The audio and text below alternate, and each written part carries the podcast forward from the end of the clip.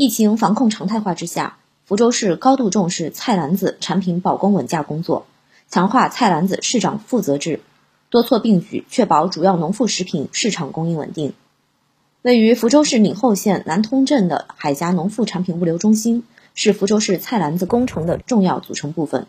总占地八百六十九亩，由蔬菜、果品、家禽、副食品及冻品五个专业批发市场组成，供应量占福州市场的百分之七十五。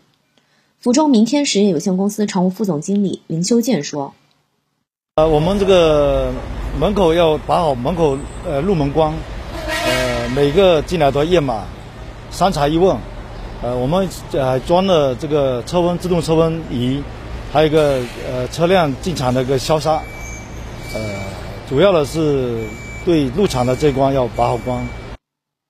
该物流中心定期召集经营户进行保供工作会商，了解保供农副产品的销售库存及货源调运情况，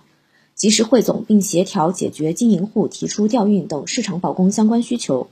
同时。指定专人负责收集、整理、汇总保供农副产品的每日供应、价格等情况。福州明天实业有限公司常务副总经理林修建说：“基本上现在是全国大流通，我们这个供应都是充足的。福州市目前已形成以农副产品批发市场为龙头、生鲜超市和集贸市场为依托、社区、小区早市为补充的菜篮子产品流通网络。”新华社记者密莹婷，福州报道。